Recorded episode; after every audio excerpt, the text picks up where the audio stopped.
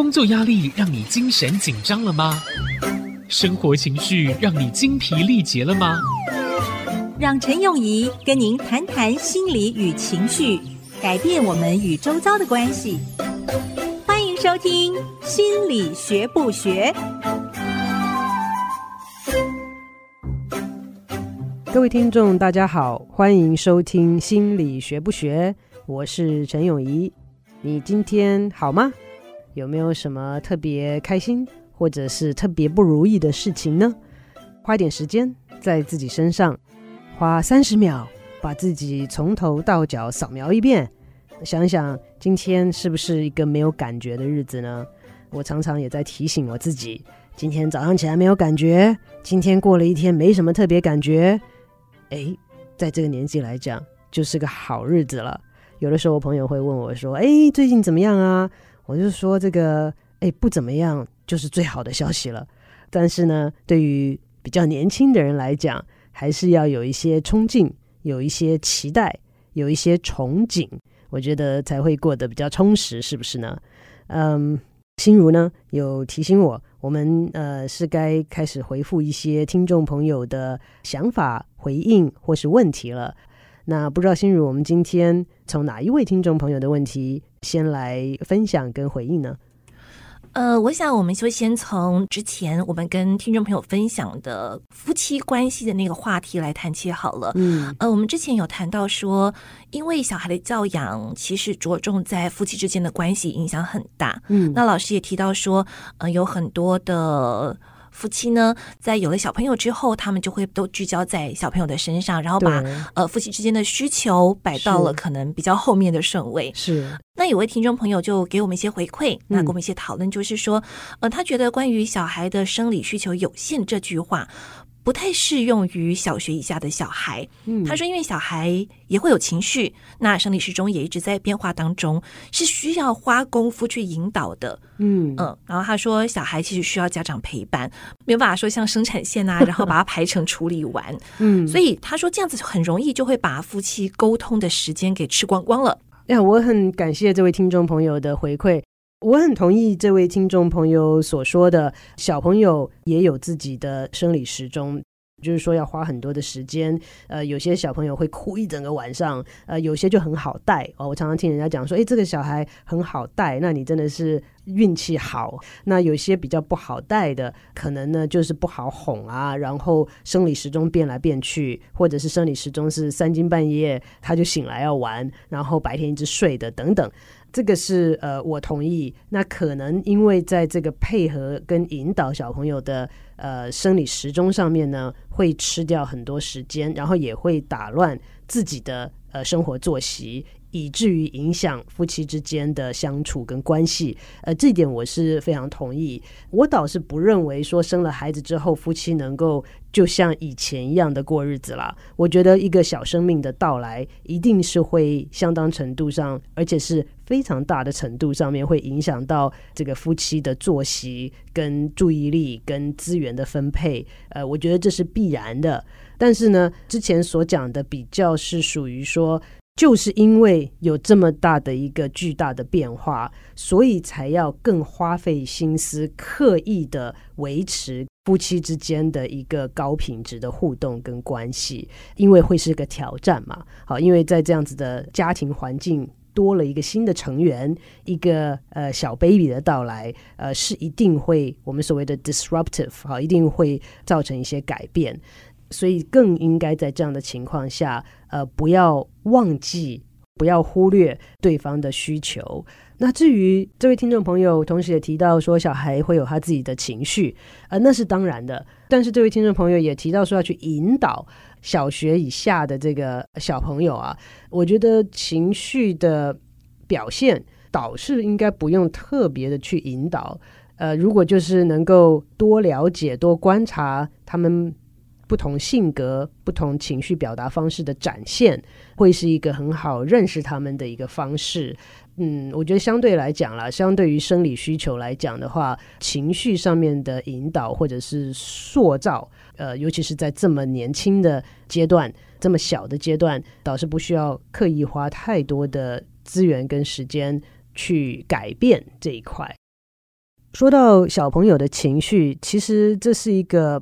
说起来蛮复杂，然后在教导跟呃学习应用上面呢，也不是一个很好训练父母或训练孩子的一个 topic，因为他他。所参与的这个里面的东西啊，太多了，影响他的东西也很多。记得在我的同事里面都是念心理学的嘛，那有一些临床心理师，那临床心理师跟大家之前也介绍过，有些不同的呃学派，这个认知行为学派的呢，都是比较理性的。看待情绪也是理性的看待嘛，哈。结果他生了孩子，有一次我们在一起吃饭，那孩子大概就闹情绪了，大哭。他好像是要伸手去拿一个面包，他妈妈说先不能吃这个面包，他就很生气，就大哭了，哇，大哭要拿着面包，然后就一面哭一面讲哇哇哇，我要面包什么的。然后他妈妈就非常非常冷静，也没有去特别哄他，也没有特别去制止他的说，你在哭成这样子的时候讲话，我听不懂。好，那所以他并没有说你不可以哭，只是说要不就哭完了再讲。好，要不呢就是先控制一下讲出来的话，我才能听得懂，我才能知道你要的是什么。我想说，当这个心理学家的狗啊、猫啊、宠物啊，或者是孩子啊，都有点可怜啊。呃，因为有很多的心理学的原则跟这个理论的应用，其实是蛮有效的。呃，那但是呢，很多时候理论归理论啊，等到事情临到自己身上的时候，呃，又是另外一回事。呃，我有的时候有机会在这个不同的场合会碰到刚好，比如说听过我节目的人啊，或者是看过我书的人啊，知道呃我的呃领域比较是这个情绪压力之类的。然后呢，在现场又碰到一些事情，让我觉得情绪很激动，然后觉得很想爆炸的时候，但很多人都会觉得很惊讶，说：“哦，你是学这个的，怎么会呃这么生气，或者是说情绪这么的高昂？”我其实这就是为什么我很喜欢情绪，因为情绪是我们每一个人都有的东西。不管你今天再理性的一个人，每个人性格当然都不一样，那只表示让你有情绪的点不一样，让你会爆炸的程度会不一样，并不代表你没有情绪。所以我觉得这是我们每一个人基本的一些经历。那我们要学习的是了解自己的情绪，跟学习不同的表达方式，这样子我们才在不同的情境当中可以。可以选择不一样的工具，可以选择比较适合的方式去表达。那至于小朋友来说，他们初步就是要学习情绪的经历。好，这是什么感觉呢？这个感觉是悲伤吗？还是失望呢？还是不满呢？好，很多时候。学习的过程包括了分辨不同的情绪。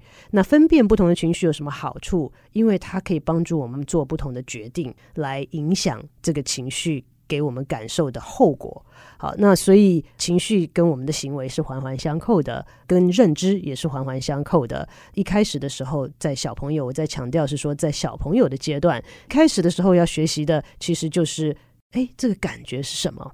好，那它代表的是什么？我想要的是什么？那是什么原因造成我有这种感觉？正确的标示这些感觉，可以帮助我们做一些区分。呃，所以我觉得在一开始的时候，我们就给孩子们，给我们自己一些空间来认识呃小朋友不同的情绪跟表达。呃，我觉得这个是可行的方式，可以考虑的方式。那我知道我们之后还会有一些听众朋友的问题，还要继续回答。那我们先休息一下，回来再继续。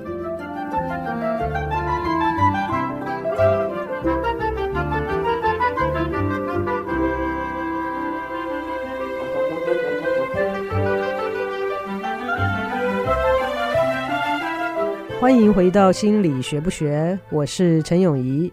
您现在收听的是 IC 之音竹科广播 FM 九七点五。今天呢，我们在分享跟回答一些听众朋友们的呃问题啊、回馈啊。刚刚呢，分享的是之前讲到呃，父母在有了孩子之后，是不是把很多重心都放在孩子身上，因而忽略了呃另一半的。配偶的一些需求跟维持彼此高品质的一些关系跟互动。那下一位要要回答的听众朋友是什么问题呢？心如，我们刚才回答其实是父母亲跟小朋友之间我们有一位忠实的听众朋友，他也来信问我们说，嗯，嗯，他说他是个两个孩子的爸爸，嗯，在教育孩子的过程当中，也是在学习，然后懵懵懂懂的。他说，呃，他们都是从过去父母亲身上的经验，嗯，然后再参照自己的想法，嗯，看看哪个可以用在下一代的身上。他说：“嗯、呃，其实出社会了，仍然要学习如何当父母，嗯、也要怎么样当好丈夫、好太太。嗯、但他说，他欠缺的是我们找不到适当的方法来教育孩子。嗯，所以他想问老师说，到底我们该怎么样学习当个好父母？”哎，心如啊。我们俩在这边讲，也只能尽我们所能哈。嗯，心如，我觉得第一个我会觉得这位父亲真的是好学的好父亲呢、啊，就是说想要找到好的方式，不断的学习。但是我的感觉，我不知道心如你的感觉是不是这样子，就是说坊间其实有很多很多教育相关的书籍啊、课程啊、影片啊。坊间其实蛮多这样子的资讯的，但是也是啦，处在一个资讯爆炸的时代。其实差一个题，我觉得我在最近几年当中，觉得最大的挑战是如何辨别资讯的真伪呀。呀，甚至在这一次的这个呃疫情的这个呃发展当中，你不觉得我们手机、电视、广播都收到好多不一样的资讯，但是真的。就说我还要花很多时间做好多功课，才能够去辨别它的真伪。因为很多人其实收到就转传，收到就转传，嗯，这就是为什么会有这么多。你有没有觉得发现有时候在 LINE 里面，同样的讯息忽然之间从不同的来源都寄给你同样的讯息，就是大家一直在转传呐、啊。回到现在的这个这个问题来讲的，就是说父母难为啊，到底对于有心尽量做好父母的人们来讲，到底该怎么做？好，才会比较好。这应该是我们红兰老，我们今天应该请红兰老师来上我们的节目哈，来回答这个问题。呃，我个人的想法哈，当然这上面的研究也是不断的在呃演变，学派也很多，这个互相矛盾的说法呃也可能很多。呃，有些人说父母是天职，有些人说做父母是天性。我觉得我们要相信我们自己，因为任何的研究做出来是。大部分的人，如果研究做得好，是具有代表性的，就是大部分的人研究做得不好，还有偏差呢。可能研究收实验的时候，只收到了某个年龄层的，某个只有区域代表性的，或者是某一种社经地位的。如果研究做得好，最好的状况是有代表性的一些研究结果，但是那并不代表它会很适合应用在你的身上。你的家庭里面，你的孩子身上，所以我觉得最终，如果我们了解自己，了解我们的孩子，那在知识上面呢，就是说，如果我们能够确定它的来源，至少是正确的。比如说，今天小孩子应该趴着睡还是躺着睡？那今天说这个主张这个说法的人是谁？啊，这个是我们可以做到的，是不是做这方面的研究的人，并不是所有的博士都是专家，并不是所有养出好孩子的爸妈都是专家呀。好，所以我们自己要去做，可以做，我们自己可以做到的是消息来源的确认。除此之外呢，怎么样做好的父母？呃，其实。不用这么小心翼翼，就尽心尽力做好我们认为适合自己跟适合我们的家庭、适合我们的孩子的事情。我觉得偏差不至于太大。一般的情况下来讲，偏差不至于太大。那我还要讲的是，孩子是很有韧性的。有哪一个孩子是在完美的环境当中长大的呢？啊，一定有某些方面的不足，一定有某些方面的偏差。那最终，你想要你的孩子成为什么样子吗？你要成龙成凤吗？还是你想要你的孩子过得幸福快乐的日子，有健康的身体呢？也许他今天就是过着我们所谓的 unremarkable，好，就是平平凡凡的日子，但是很快乐，那是不是 OK 的呢？我觉得，如果我们愿意把我们的期待调整到怎么样对孩子最好，那我们尽心尽力的去做。我觉得在大部分的情况之下，呃，很多的疏失都是可以被弥补的。回忆做新手父母的时候，有很多地方是做的，哎呀，不是很完美啊，哎呀，当初如果知道这个就好啦。哎，但是无论如何，小孩子韧性很强，他们是可以在不同的环境，在不完美的环境当中，照着他们该长的样子长起来的。好，所以在这一方面，只要有新的父母，我觉得应该对孩子来讲。就应该是足够的了，所以我是那个所谓的 minimalist，好，就是说最基本的需求好有达到了之后呢，就看他们如何发展了。老师，其实我们的听众这样看起来，真的对于教育下一代这件事情很上心。嗯嗯，所以我们会常收到听众说，呃，希望老师可以多多分享怎么样当父母啊，或者是夫妻如何相处的主题啊，甚至于说，哎，老师，老师，如果说你有开类似怎么样当父母的课程，大家都很乐意来参加。呃，对于这个议题啊，非常热衷。那热衷的原因是什么？是因为在我的研究跟在我的诊间里面，看出很多的结果。这些已经长大的孩子们成年之后遇到了些什么问题，会被追溯到当初呃他们成长的过程当中有哪些议题，有哪些事件啊、是可以避免的？那有哪些父母教育孩子的方式是可以被调整的？那所以这个是我呃对这个议题有兴趣的一点。另外呢，在我的病人或者是做实验的过程当中，会看到很多人会讲到是说，那我现在有孩子了。呃，我要怎么能够避免过去所犯的错误？呃，心如就像你讲的，这个是这些都是非常上心的父母。哎，我们新竹是不是台湾那个生育率蛮高的？是不是？好，好像、嗯、对，好像就是呃数一数二的了。对，呃，所以呢，我们新竹的这个呃父母，那我们下一代要靠你们了哈。在其他的地方生育生育率啊，是不够高啊？然后有这么上心的父母们，我觉得真的是我们下一代的希望啊。当自己要养育孩子的时候，很重要的是了解自己的原生家庭跟过去的一些呃，不管是经历，不要讲说是创伤经历，因为不是每个人都有创伤哈。那但是有一些 impressionable，有一些深刻的经历，会影响我们很多的事情。那这一点，我其实要回问我们听众朋友一个问题，因为当我在跟我一些同事在谈这件事情的时候，我就说，我们可不可以创造一个课程，是让父母比较了解自己？那了解自己之后呢，你就会知道你的原生家庭、你的个性跟你的成长过程将会如何影响你怎么样对待你的孩子，跟你教育小孩的方式。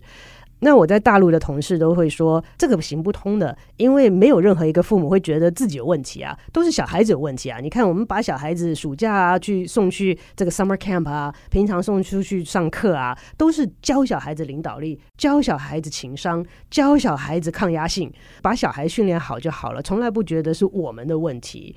那。我就跟他讲，我觉得我们台湾的父母应该不太一样。我觉得我们台湾的父母应该可以对这方面比较能够呃接受。当然，在这个前提之下，我也请教了很多人，甚至在台湾的一些朋友或同事也都提醒我说，讲说是这个希望父母自己能够多了解自己，进而帮助他们呃有更好的教养方式跟孩子的互动。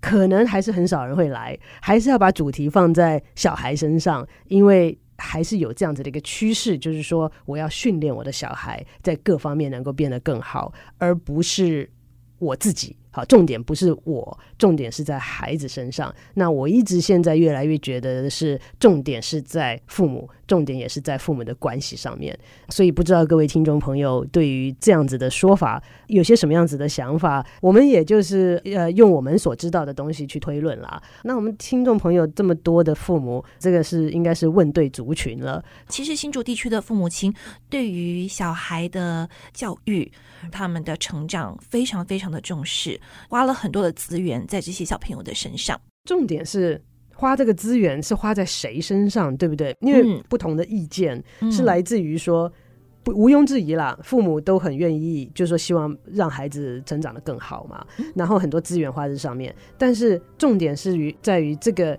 花在小朋友让他去学数理，让他学情绪，让他学领导力，还是花在我父母的身上？我学习我的原生家庭，我学习我跟我父母的互动如何影响我跟孩子互动，就是之前不是讲到 epigenetics 嘛，嗯、对不对？就是这样子代代相传的下去，是不是要在我这一代做些调整，不让这个同样的事情一直重复？所以其实我觉得老师今天点出了一个这样子的思考，嗯。嗯、呃，可以让过去认为说，哎，我只要把小孩培育好，嗯、因为我真的把资源花在身上，甚至是我自己所享有的资源都放上去了。对对对，嗯、呃，但或许现在我们可以换一个方向，可能我们把一些资源调拨到自己的身上。没错，然后我们这个资源到自己身上再发散出去给小孩的时候，是。或许那个效果，我是主张这个，对不对？嗯、但是这个说法就是不知道是不是会被很多人接受。接受对对对、嗯，那我们就请听众朋友也给我们一些回馈喽。非常希望，因为我觉得我们自己更好，孩子就会更好。呃，今天节目就进行到这边，谢谢大家的收听。